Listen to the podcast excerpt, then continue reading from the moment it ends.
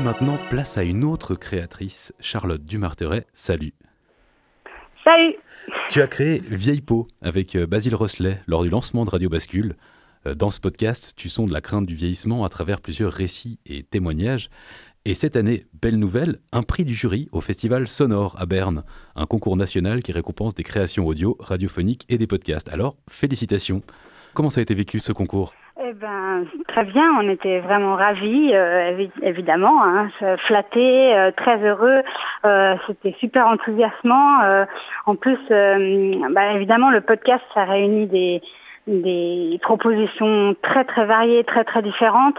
Donc, pour moi, c'était quand même une surprise parce que euh, mine de rien, les œuvres qui étaient en compétition, elles, euh, elles proposaient des choses absolument différentes.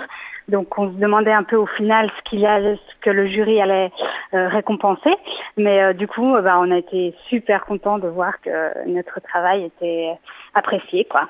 Toi, tu es, tu es comédienne. C'était ton premier travail, ta première expérience de podcast. Oui, oui, mais j'écris déjà pas mal, donc j'avais déjà un travail d'écriture. En tant que comédienne, travaille quand même pas mal avec la voix, donc euh, j'avais déjà fait tout ce qui était euh, de l'ordre du doublage ou du commentaire audio. Donc c'est vrai que j'avais quand même déjà une approche radiophonique euh, de mon travail. Et puis je, je fais également une chronique dans un autre podcast qui est, qui est un podcast plus comment dire, qui est plus une émission de radio qui a plusieurs intervenants. Et là j'ai des petites chroniques dans ce podcast qui s'appelle Ça résonne.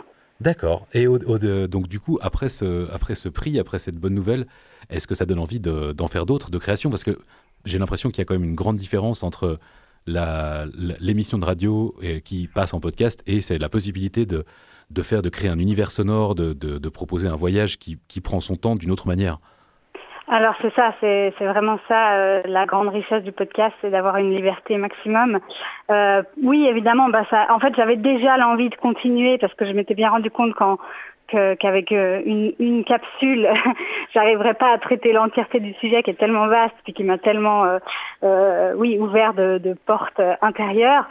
donc j'avais de toute façon l'envie de continuer et c'est vrai que ben l'encouragement, il m'a permis de, de, oui, de me redonner un nouvel élan et puis aussi c'était quand même important, c'est un podcast qui qui tient aussi, euh, enfin un podcast, pardon, un festival qui tient à encourager euh, le podcast comme forme euh, culturelle, donc il cherche aussi des moyens de faire en sorte qu'on soit rémunéré pour ce travail. Donc ça relance aussi de ce côté-là pour pour trouver des producteurs et puis faire en sorte qu'on puisse aussi avancer en, en étant reconnu dans, dans une forme de travail. Donc ça c'est super aussi.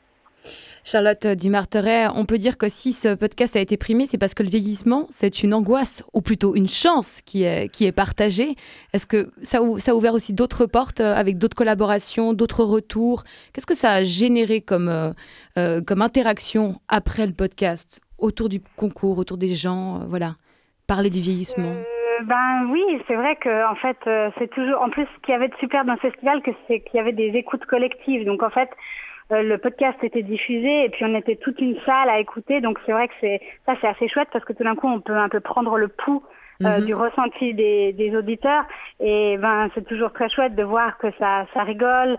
Euh, il y, a, y, a, beaucoup de réactions ouais sonores aussi qui m'ont permis de mesurer à quel point ben évidemment les gens se reconnaissent, les gens sont émus, les gens les gens rient, mais parce qu'ils sont touchés de voir que qu'ils sont pas les seuls à avoir euh, certaines angoisses effectivement, et puis qu'on a on a tous un peu notre façon de d'apprivoiser euh, le vieillissement, voire la mort, si, si ça concerne aussi euh, ce sujet-là.